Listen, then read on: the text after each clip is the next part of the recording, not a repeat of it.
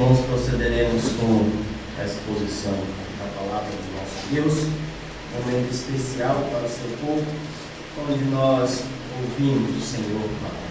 Nos dirigimos a Ele em louvores, em orações, na própria leitura da Escritura em conjunto com a igreja.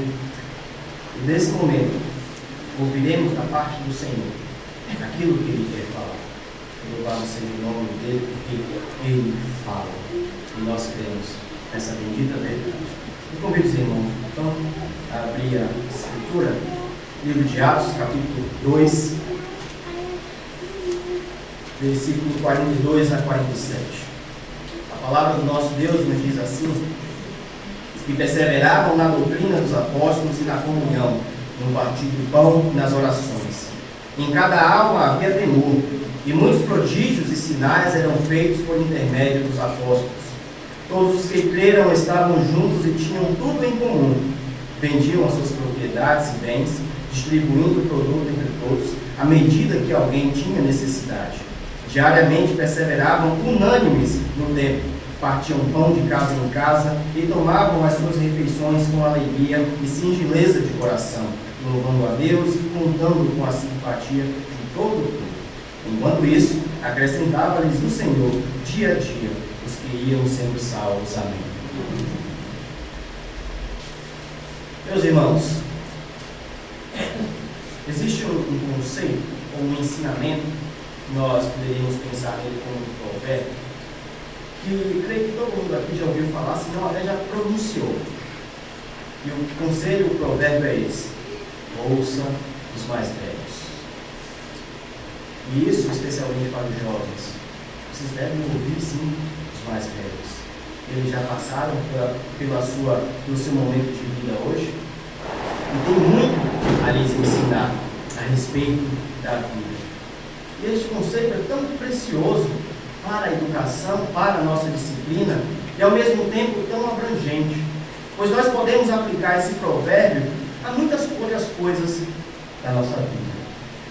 Podemos aplicar até mesmo à vida da igreja. Podemos aplicar a nós. E este conselho é maravilhoso, pois nós devemos aprender com os mais velhos. Portanto, devemos aprender com a história da igreja. O registro do passado, dos atos de Deus e de Deus a partir do seu povo durante os séculos que já se passaram. Nós temos que aprender com os mais velhos. Não me recordo o autor, mas ele tem uma frase que para mim é de suma importância. É de que quando nós não valorizamos a história, seja ela qual for, mas especialmente quando nós não valorizamos a história da igreja, tendemos a repetir os erros do passado. Por isso que é necessário não só nós individualmente, mas a igreja aprender com o passado, aprender com o que está registrado. E eu falo isso, meus irmãos, porque o contexto evangélico dos nossos dias está mergulhado em uma confusão, está perdido, sem saber o que fazer. E o agravante disso tudo é que os erros da história vêm se repetindo na expressão que muito bem é conhecida, em pleno século XXI. As pessoas ainda tendem a ter medo de ler Apocalipse. As pessoas ainda entendem que o altar na igreja, hoje, século 21, é um local sagrado. Eu estava até conversando com o Diego, na minha igreja, alguns anos atrás. Teve um momento, eu era criança, que eu ia subir até a plataforma mais alta do culto. E a, a moça que estava limpando a igreja falou: Volta. Se você quiser subir aí, você tem que primeiro tirar as sandálias do pé. E aí sim você pode subir. E ela limpava aquela parte da igreja porque no entendimento aquilo ali era santo. Deveria ser pisado descalço. A nossa igreja ainda está perdida em tantos falsos ensinos. Digo, por exemplo, dos dons. Muitas igrejas hoje vivem pelos dons. Cristo é só uma coisinha a mais. Vivem pelos dons. Falar em línguas, ou ter revelações, ou qualquer coisa dessa natureza. Mas Cristo, que é a centralidade de toda e qualquer igreja que se diz genuinamente evangélica, é colocado de lado. As igrejas padecem, muitas delas, porque abandonaram a história. E agora procuram simplesmente caminhar sozinha pelos seus próprios ensinamentos, por aquilo que acha que é verdade. E a tendência fatídica é repetir os erros da história. De modo específico para o texto aqui em questão, meus irmãos, olhamos para os cultos que, se são, que são prestados a Deus hoje. O culto é tudo, menos culto. E é por isso que é natural compreendermos a confusão mental que há na cabeça de tantas pessoas. Porque pergunta-se, como é lá na sua igreja? Essa é uma pergunta um tanto quanto incoerente. Pois a igreja só tem um fundamento, a igreja só tem uma instrução, um ensino. Portanto, a igreja deveria ser igual em todos os ambientes, mas há sim as suas diferenças. Eu não me refiro aqui a diferenças de ordem, coisas acessórias. Eu digo aquilo que é essencial no culto. O culto, em muitas igrejas, ele é entendido como aquele momento do louvor. O momento do louvor em determinadas igrejas é o momento principal. Os jovens estão ansiosos por aquele momento de cantar, de expressar a sua alegria, de poder berrar, porque não é canto, é berro. Quando não, as igrejas são conduzidas pelas historietas que são contadas pelo culto. E as, com todo respeito falando, mas as senhorinhas dessas igrejas ficam ali, sedentas por ouvir uma bela história. Nós estamos repletos de homens que sabem contar uma historinha. E as pessoas se confortam com isso e, e dizem: prestamos culto ao Senhor. Mas isso não se aplica só ao culto, mas à vida comum da igreja. Como a igreja deve se comportar? Como a igreja deve proceder neste mundo? As Escrituras nos apresentam, nos apresentam um meio com como a igreja deve caminhar no seu dia a dia, como a igreja deve viver. E é isso que eu quero tratar nesta tarde. Como deve andar a igreja? A igreja deve andar sobre três alicerces: adoração, comunhão e testemunho. E isso se aplica a todas as áreas. E isso se aplica a qualquer coisa que fizermos na igreja: adoração, comunhão e testemunho. Estamos diante de um texto que foi registrado por Lucas e poderíamos dizer que é, comumente já conhecido também, o início da igreja primitiva. Ou seja, os primeiros flashes daquilo que seria a igreja de hoje. E essa igreja nasceu a partir de um evento glorioso, onde Deus, por meio da sua palavra poderosa, produziu vida em corações trouxe ressurreição, novidade de vida a quem estava perdido em seus pecados. E foi isso aconteceu a partir da pregação de Pedro. Naquele momento, narra-se aqui no capítulo 2 que estavam reunidos no cenáculo os discípulos e disse que a, a multidão ali reunida aproximava-se mais ou menos de 120 pessoas. E eles estavam ali cumprindo uma ordem do Salvador Jesus Cristo: permaneçam em Jerusalém até que do alto seja derramado o Espírito Santo. E esse Espírito Santo foi derramado. E ele veio como línguas de fogo. Não foi línguas, como línguas de fogo. E essas línguas caíram sobre aqueles homens e mulheres que estavam ali naquele cenário. Então, eles passaram a falar das gloriosas, das grandezas do Senhor Jesus Cristo. E eles não cessavam de falar. Até que aquele barulho, aquele som que era compreensível, chegou até aquelas pessoas que estavam ali próximas, ao redor. E uma coisa atinou na cabeça daquelas pessoas. Calma aí. Nós somos de diversos povos aqui hoje, que era a festa de Pentecostes. Como eu estou ouvindo sobre as grandezas de Deus na minha língua materna? Como isso pode acontecer? E foi a palavra do Senhor se cumprindo. Pois muitos povos ali presentes ouviram a mensagem do Evangelho, ouviram da parte do Senhor. Outros, todavia, observando aquele, aquele evento glorioso, petulantemente falando, dizem: esses homens estão embriagados, não sabem o que fazem. E é a partir daí que Pedro toma a palavra. Era necessário que eles ouvissem a mensagem do Evangelho. E é a partir daqui que Pedro, apóstolo de Jesus Cristo, discípulo, aquele que havia negado Cristo três vezes, inicia o seu ministério de apacentar o povo de Deus.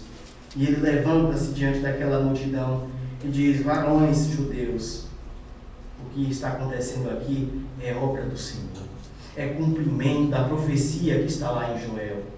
E nada menos, nada menos do que fazer a referência ao que estava acontecendo ali. Pois lembre os irmãos que, que o que os povos que estavam ali reunidos, embora de diversos contextos diferentes, línguas e tudo mais, mas todos eles eram judeus. E uma referência à lei fazia com que eles se recordassem o que de fato estava acontecendo quando Pedro mencionou. Aqui se cumpre a promessa lá de Joel. Eis que derramarei o meu espírito. E Deus derramou o seu bendito Espírito. E ali se cumpriu a promessa do Senhor. E a mensagem, o ápice da mensagem de Pedro era dizer para aquelas pessoas: vocês crucificaram aquele que era o Filho de Deus, o Cristo, Jesus. E a palavra de esperança para aquele que Pedro dá àquelas pessoas é essa. Versículo 36 do capítulo 2. Esteja absolutamente certa, pois, toda a casa de Israel, de que este Jesus, que vós crucificastes, Deus o fez Senhor e Rei. E agora corações se despedaçam. E nesse momento, almas, vidas, não sabem o que fazer diante daquela mensagem. Não é uma mensagem de terror, não é uma mensagem de condenação, mas é a mensagem de que vocês crucificaram o Filho de Deus, o Cristo. E a respeito dele que eu falo nesta, nesse momento. E aqueles homens se veem, homens e mulheres, se veem realmente atônitos. O que faremos então? Que foi a mensagem no domingo passado. Arrependei-vos, cada um de vós. Arrependei-vos. Arrependei-vos, seja batizado em nome do Senhor Jesus Cristo, para a remissão dos vossos pecados, e recebereis o dom do Espírito Santo.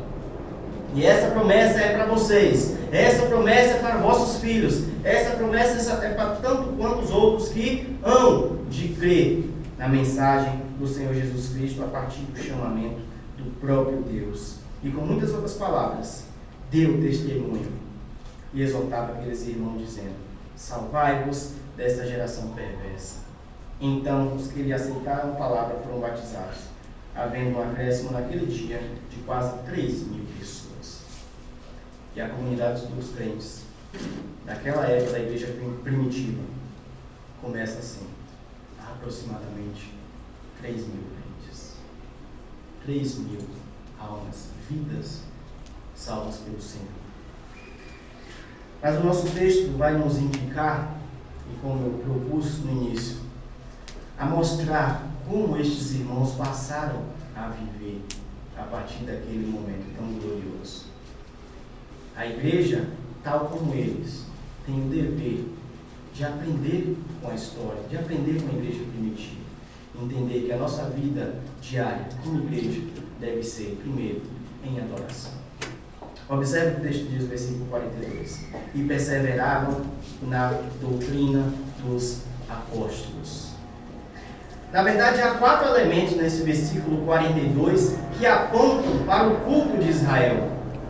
para o culto judaico mesmo, composto de lei, composto da comunhão em si, composto do sacramento ou das festas judaicas e composto de orações. E o que nós vemos aqui é a repetição na prática da nova aliança da igreja do Antigo Testamento, do Israel de Deus. O Israel de Deus sempre recebeu a instrução de que eles não deveriam se uh, distanciar da lei do Senhor. Persevere na lei, pratique a lei. Veja Josué quando foi chamado para dirigir o povo de Deus, Moisés que conduziu o povo pela lei de Deus. Veja Davi quando passou o posto a Salomão. Veja o próprio Saul quando assumiu o reinado, o que ele ouviu da parte de Samuel. Permaneça na lei do Senhor e dela não se afaste nem para a direita nem para a esquerda. Se esforce em cumpri-la toda. E a igreja, os judeus aqui repetem a mesma atitude. Eles perseveravam na lei do Senhor. Só que há uma diferença na doutrina dos apóstolos. E aquele, aqui a descrição dos apóstolos é fundamental para compreendermos essa perseverança. Os apóstolos estavam cheios do Espírito Santo. Estes homens estavam recebendo uma função gloriosa diante de Deus, que era lançar os alicerces da igreja de Cristo. E portanto, vai e testemunha a respeito do nome de Cristo. Esse foi o mandamento. Em Jerusalém, Judéia, Samaria e até os confins da terra. E estes homens foram incumbidos de anunciar o Evangelho. E eles anunciaram. E aquelas pessoas ali que haviam acabado de se converter estavam apegados a estes homens, presos a eles. Em que sentido? De ouvir a mensagem do Evangelho, de desfrutar dos ensinos do Senhor. Pois eles tinham consciência de que aquilo ali era a verdade. Mas não somente isso, eles perseveravam na doutrina dos apóstolos e na comunhão. Aqueles irmãos estavam juntos, no culto que representa, usando a terminologia reformada, a comunhão dos santos, esse ajuntamento solene, eles praticavam. Pois isso representa a vida da igreja. É o fato de estarmos juntos, é o fato de estarmos aqui reunidos em um só nome para prestar culto. Mas além disso, eles perseveravam no partir do pão. E aqui nos aponta para o sacramento da ceia. Talvez isso não fique claro para os irmãos, mas vai se repetir partindo, partindo o pão de casa em casa no versículo de número 46. Mas são aspectos diferentes de partir pão. E há uma, uma característica aqui da língua, ou seja, que define no versículo 42 o que é pão, ou este pão. Eles não partiam pão comum, eles partiam o pão. E esse pão, na, nos escritos de Paulo, fica claro que ele também utilizou essa mesma expressão, que aponta para o sacramento da ceia, que é uma atividade contínua da igreja que deve ser feita. Eles perseveravam na doutrina dos apóstolos, na comunhão, no sacramento e nas orações. Aqueles irmãos estavam cônscios da real, nova realidade que se apresentava a eles. Somos novas criaturas, estamos em Cristo. E a oração nada mais representa do que a nossa dependência para com Deus. A atitude de orar é o reflexo de confessarmos ao Senhor: sem ti, Deus, não somos nada e não podemos fazer nada. E portanto, há na vida da igreja esses quatro aspectos que apontam para aquilo que nós hoje devemos viver em adoração ao Senhor. E é por isso que o abandono da história da igreja faz com que a igreja de hoje se torne uma igreja perdida em tantas coisas, em tantos acessórios de culto que nos distanciam daquilo que é essencial para o Senhor. O ensino da palavra tem sido descartado. A meditação constante nas Escrituras já não é de muito valor para muitos contextos. Talvez a gente se espante que é desprezado a doutrina, o ensino, o estudo da palavra, mas do outro lado, intensifica a atividade de oração, a atitude de oração. Mas uma coisa não pode estar separada da outra. Ambas devem ser características de perseverança da igreja. Comunhão, sacramentos. O partir do pão, a mesma coisa. Devemos também nós perseverar. E essa é a característica da igreja, da sua vida como diária. Adoração. Por meio da palavra, por meio da comunhão, por meio do, da participação dos sacramentos e por meio das orações. Como é valioso participarmos do culto.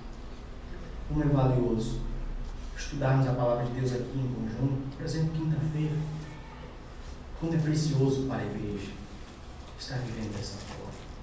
Não precisamos buscar mais nada além do que o Senhor dispôs para a nossa manutenção. Doutrina, Evangelho, comunhão, sacramentos e orações. Mas essa adoração não era composta apenas da prática, mas havia um sentimento interno em cada um daqueles. E esse sentimento está no versículo 43. Temor. A adoração deve ser representada com esse sentimento, com esta atitude. Aí daquele que se apresenta diante de Deus, como se Deus fosse um seu igual. Deve haver temor no coração de Deus, assim como havia no coração daquelas pessoas, daqueles crentes do passado. Eles certamente que viveram um momento tão especial da igreja de Cristo que somente aquele momento já causava tanto sentimento, não só de temor, amor, respeito, reverência pelo Senhor, pois eles viram a revelação e o derramado do Espírito Santo não somente nas suas vidas, mas com o cumprimento da palavra do Senhor. A questão, meus irmãos, é que Talvez a prática comum da igreja tenha nos levado a, a um sentimento um tanto quanto, não é, mas um tanto quanto indiferente quanto à ação de Deus no meio do seu povo. A questão é que Deus continua ainda a fazer o maior de todos os milagres na face da terra. Ele continua salvando, ele continua transformando, mudando pessoas, daquelas que a gente olha e fala, esse não tem jeito, mas ele continua operando gloriosamente. E o que ele faz? Derrama o seu espírito no coração dessas pessoas. E isso, meus irmãos, deve nos causar temor a Deus.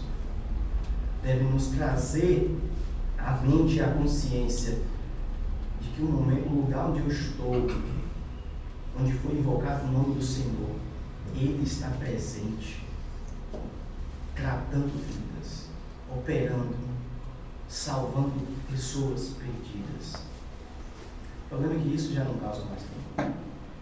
O que causa temor muitas vezes nas igrejas, eu não sei nem se a palavra certa é temor, mas o que causa temor é quando uma pessoa que possivelmente era tinha algum problema de saúde, estava passando por uma um grande problema de saúde, de câncer.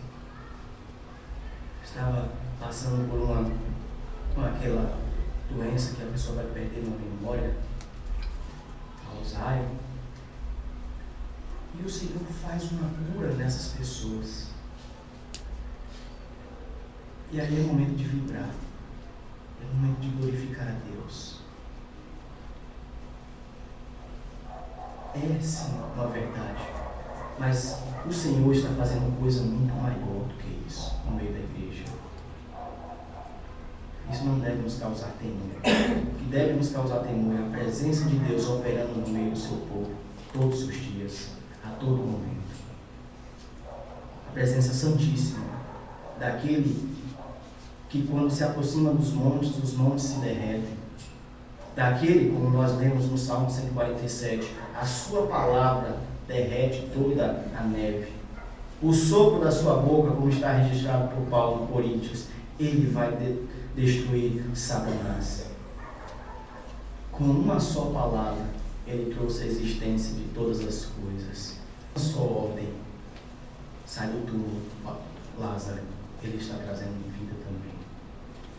É diante dessa operação maravilhosa que nós devemos temer. E a atitude da igreja de perseverar na doutrina, de, na comunhão, nos sacramentos e nas orações, devem estar fundamentadas no temor deste Deus que continua operando no meio da sua igreja. E é interessante que Lucas faz questão de separar um ponto no meio da igreja. Por um lado, ele diz: e em cada alma havia temor. Por outro, ele nos informa: e muitos prodígios e sinais eram feitos por intermédio dos apóstolos. Isso aqui, meus irmãos, para a nossa instrução no contexto de hoje, é valiosíssimo. Perceba que as Escrituras não registram que todo mundo na igreja fazia milagre. Ela diz claramente: prodígios e sinais eram operados pelos, por intermédio dos apóstolos. E o que, que isso deve nos ensinar, meus irmãos? Que Deus continua assim a operar milagres.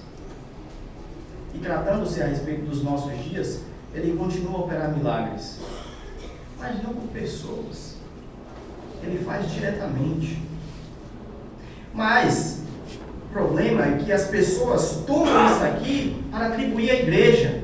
E na igreja de hoje em dia está repleta de curandeiros. Está repleta daqueles milagreiros que fazem e acontece. Muda a condição de saúde espiritual, emocional das pessoas. Mas se você observar, leia em casa no exercício, o livro de Atos, capítulo 1, capítulo 21. Em nenhum momento você vai ver, e me entenda, o crente comum fazendo milagre. Eram os apóstolos que faziam milagre. Fora deles, quem está registrado que fazia milagres e prodígios era, foi Estevão e Filipe. Esses dois também tinham uma função especial no meio da igreja primitiva. Comumente é entendido, interpretado que quando Pedro lança a proposta de fazer uma eleição de sete homens para os auxiliar no serviço à mesa, entendemos que ali é a eleição do diaconato da igreja.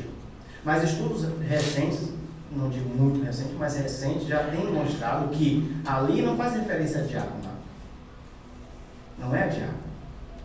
Mas ali, aqueles apóstolos elegeram homens que estariam no mesmo ministério que eles, mas para um serviço também específico. Servir as viúvas helenistas, servir as mesas. É por isso que nós encontramos Estevão, homem cheio do Espírito Santo, pregando, e no final ele é martirizado sua fé pelos judeus. É por isso que nós encontramos Filipe fazendo prodígios e sinais quer dizer, expulsando demônio, curando, anunciando o evangelho do reino. E parou aí. Você não vê mais ninguém fazendo os prodígios e sinais. E para nossa instrução, a igreja não deve se apegar a isso.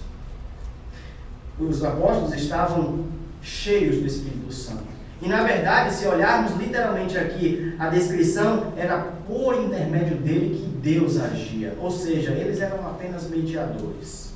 Deus quem agia no final das contas. E da mesma forma é hoje. É Deus que continua operando. Aquele momento, este aqui em especial, foi um momento ali, do início da igreja.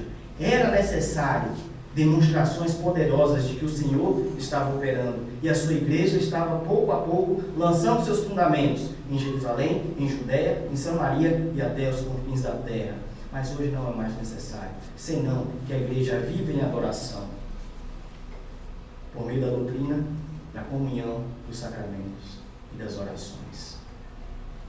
Essa deve ser a atividade da igreja, adorar ao Senhor. E é primordial na vida do povo de Deus na sua individualmente, que você adore a Deus, que você preste culto a Ele a todo momento Ainda que a atitude de culto seja, assim, uma atividade em conjunto do povo de Deus. Mas a primeira atividade da igreja, primordial, é a adoração. A igreja não foi chamada para fazer milagres. A igreja não foi chamada para fazer coisas sobrenaturais. Igreja foi chamada para adorar.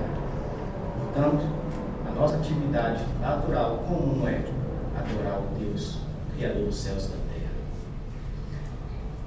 Se, por um lado, devemos adorar, por outro, a outra, a segunda atividade da igreja é estar em comunhão.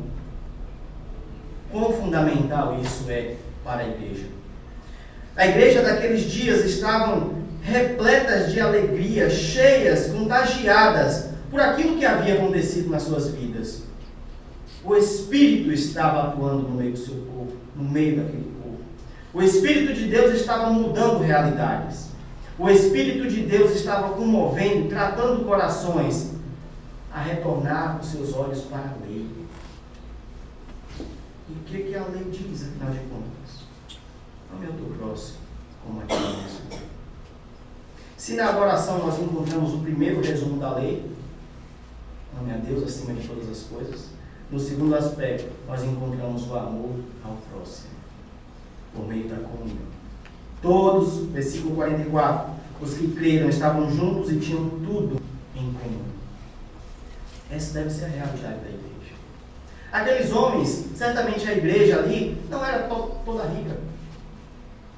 Não era composta de todo mundo pobre. Mas, tal como é a realidade da igreja do mundo. Alguns têm mais, outros têm menos.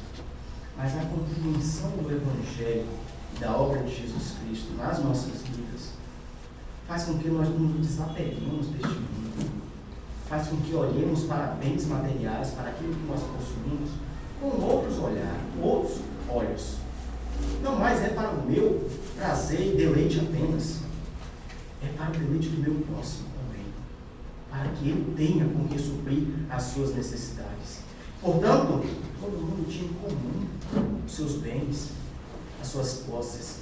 E a atitude desses irmãos é que eles vendiam as suas propriedades e bens e distribuíam o produto entre todos. E um detalhe: à medida que alguém tinha necessidade. Já tomaram textos como esse daqui para dizer que perceba que a igreja ela tem que ser ou melhor, ela tem que buscar uma igualdade entre todos os impulsos. Todo mundo tem que estar na mesma faixa etária social, no mesmo patamar social. A verdade aqui não é essa. A verdade aqui, para começo de conversa, é que aqueles irmãos voluntariamente vendiam suas posses. Aqueles irmãos voluntariamente pegavam do que tinham nas suas casas para poder ajudar os necessitados. E essa atitude voluntária era para ajudar aqueles que não tinham aquelas coisas básicas, comer, vestir. E talvez a gente pense, quer mais? Paulo disse, se tivermos o que beber, o que comer, o que vestir, estejamos plenamente satisfeitos. Ponto final.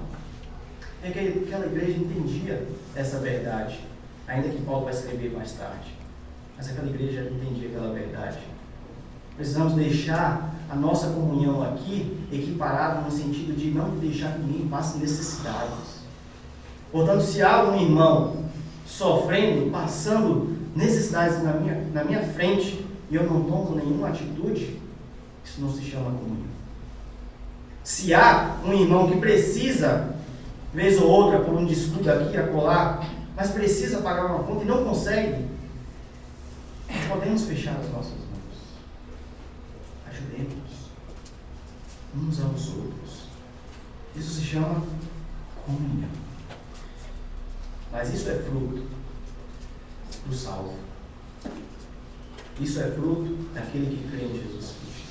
Porque, digo, é impossível alguém que ainda não tenha desfrutado da verdade do Evangelho do Senhor Jesus Cristo.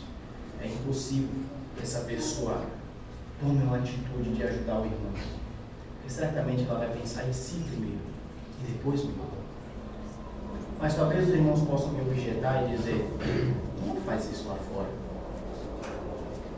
O mundo faz sim, não tenho dúvida.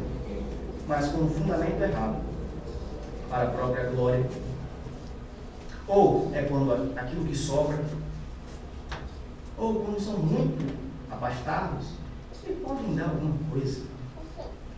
Mas o fundamento do auxílio cristão na comunhão é que mesmo que o meu seja pouco, eu tenha condições de ajudar o meu próximo com o meu pouco. Fazendo isso, não porque eu sou melhor ou bom, mas porque eu fui salvo. Já recebi tudo da parte do Senhor. Já desfruto das maravilhas que Ele me deu. Meus irmãos, precisamos aprender com uma história da igreja. Precisamos aprender. Este é um relato pontual aqui, no capítulo 2 de Atos. Mas basta nós lermos as Escrituras. Novo Testamento em especial. O apóstolo Paulo, sendo pastor, apóstolo, mestre, tendo todo o direito de demandar dos irmãos onde ele trabalhava o sustento, ele falava: Olha, com vocês eu resolvi não fazer isso. Fui lá construir minhas tendas para ter o meu sustento. Mas só que ele ainda diz mais: não só para o meu sustento, mas para ter com que ajudar o meu irmão. O exemplo de Paulo é só um. As escrituras estão recheadas disso. E somente quem faz isso é quem foi alcançado por Jesus Cristo para entender o seu dever de amor para com o próximo. E a comunhão da igreja está nesse sentido de desfrutarmos das alegrias, de ajudar os irmãos nas suas dificuldades e de abençoar os irmãos com aquilo que nós temos. A igreja tem que viver em adoração. A igreja tem que viver em comunhão. E a igreja tem que viver testemunhando da palavra do Senhor. Esse é o que nós encontramos no versículo 46 a 47. Mais uma vez, a palavra perseverança surge no texto, pois eles depois diz, perseveraram unânimes no templo. Aqueles irmãos eram judeus ainda. Não havia uma igreja como esta para eles congregarem. Eram judeus. E o local de formal de adoração ainda era o templo. Pomposo templo que foi até reformado por um dos imperadores da época. Era ali o momento de reunião. E todos eles se encaminhavam para aquele lugar em comunhão e perseveravam naquele local. Só que eles não chegavam ali para bater papo, né, irmãos? Eles iam para o templo para orar. É isso que nós vemos. Capítulo 3, por exemplo. Pedro e João vão para o templo orar na hora nona. Os irmãos, no capítulo 5, observem aí comigo, e costumavam todos reunir-se de comum acordo no pórtico de Salomão, isso é, em uma das entradas do templo. Eles se dirigiam para o templo. E o templo, meus irmãos, era um local público, de certa forma. Quem passasse à frente do templo iria ver aqueles irmãos em atitude de adoração ao Senhor, por meio das suas orações. Mas eles também partiam pão de casa em casa. Perceba que aqui não está o partido do pão, partiam pão apenas. Isso é, comungavam das refeições uns com os outros e desfrutavam dessa alegria na casa de cada um, tomando suas refeições com alegria singeleza de coração. Isso representa muito do que é a vida da igreja: adoração, comunhão e o testemunho. As pessoas estavam observando a prática daqueles irmãos. Vez por outra, estavam ali no templo. Vez por outra, um grupo se encaminhava para a casa de um dos irmãos. Vez por outra eram encontrados louvando a Deus. Vez por outra estavam orando juntos. Daqui a colar era visto uma atitude daqueles irmãos para com o Senhor, para com o próximo. E aquilo representava o testemunho da igreja daquela época, daqueles irmãos. Louvando a Deus, e aqui vem o ponto, e contando com a simpatia de todo Meus irmãos, o testemunho é impactante. O modelo ele influencia. O problema é que a nossa, a nossa igreja, não digo nós, mas a igreja evangélica de modo geral, tem feito totalmente o contrário disso aqui. Onde está o testemunho da igreja hoje? O que é o testemunho da igreja hoje? Para nossa tristeza, em muitos locais, o testemunho da igreja é: você soube que o pastor Ricardo deu? Você soube daquela irmã fofoqueira? Nossa. E depois disse que é crente. Você soube que tinha um, um, cidadão lá dentro daquela igreja, estava passando fome, rapaz. Ninguém daquela igreja estendeu a mão para aquele cara. O rapaz saiu da igreja, não ficou, vai fazer o que. Você já viu que bando de crente mentiroso que não tem palavra? Eu não contrato cristão para limpeza de jeito nenhum. Eu prefiro trabalhar com um. E o pior é que isso não é falado só pelos ímpios. O próprio cristão fala, eu não contrato para trabalhar comigo. Qual o testemunho que a igreja tem dado hoje? Qual o testemunho que a igreja tem dado hoje? É para a nossa tristeza. Porque, querendo ou não, somos igreja também. Querendo ou não, respinga a sujeira sobre nós. Mas naquele, naqueles dias, o povo de Deus contava com a simpatia daqueles que não eram crentes. Capítulo 5 de novo, observe qual é a descrição. Mas dos restantes, isso é, daqueles que não haviam aceitado Jesus Cristo, ninguém ousava ou ousava juntar-se a eles. Porém, o povo lhes tributava grande admiração. Tudo isso por conta de um bom testemunho. Um testemunho carregado da adoração, da comunhão. E aqui, a gente poderia até falar um pouco mais no sentido de que da evangelização. Os irmãos estavam evangelizando nesse momento. A frase mais equivocada que existe é evangelize, se possível, se necessário, com palavras. Isso é um equívoco. Porque o meio de evangelização é somente pela palavra. O testemunho é secundário nesse sentido. Mas o testemunho causava influência, impacto. E a minha pergunta é, para nós, que memorial tem causado aos vizinhos? Que memorial tem causado a rua São João? O que memorial tem causado em Diadema? O que, que as pessoas falam a respeito da nossa igreja?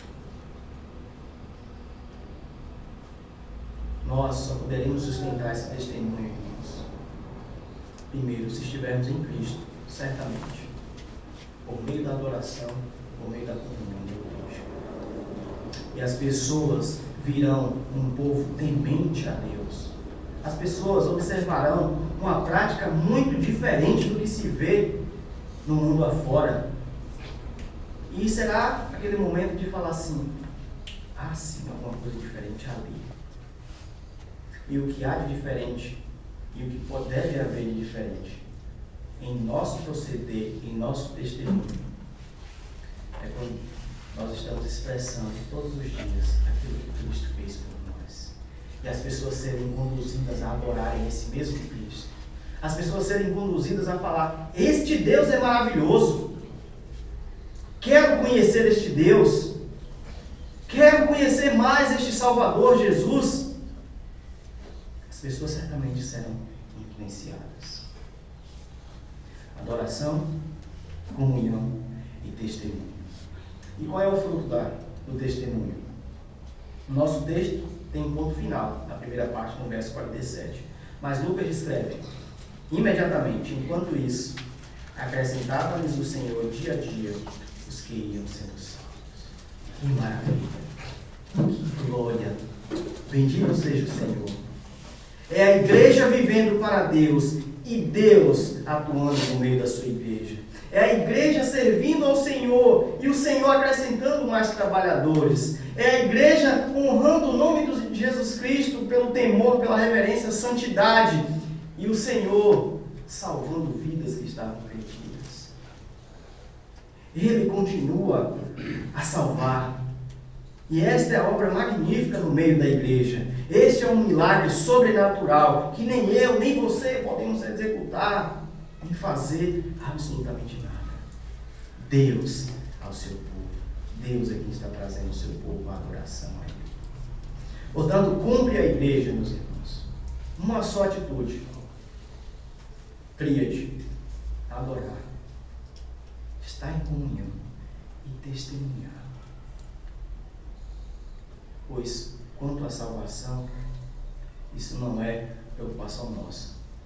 É Deus quem salva. Ele quem está salvando.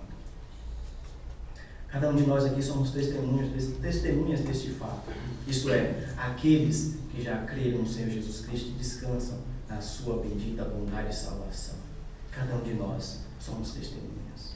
Mas, se existe alguém aqui que ainda não foi alcançado por este Cristo, eis o momento que o Senhor possa lhe acrescentar ao povo de Deus. Pois não depende de nós.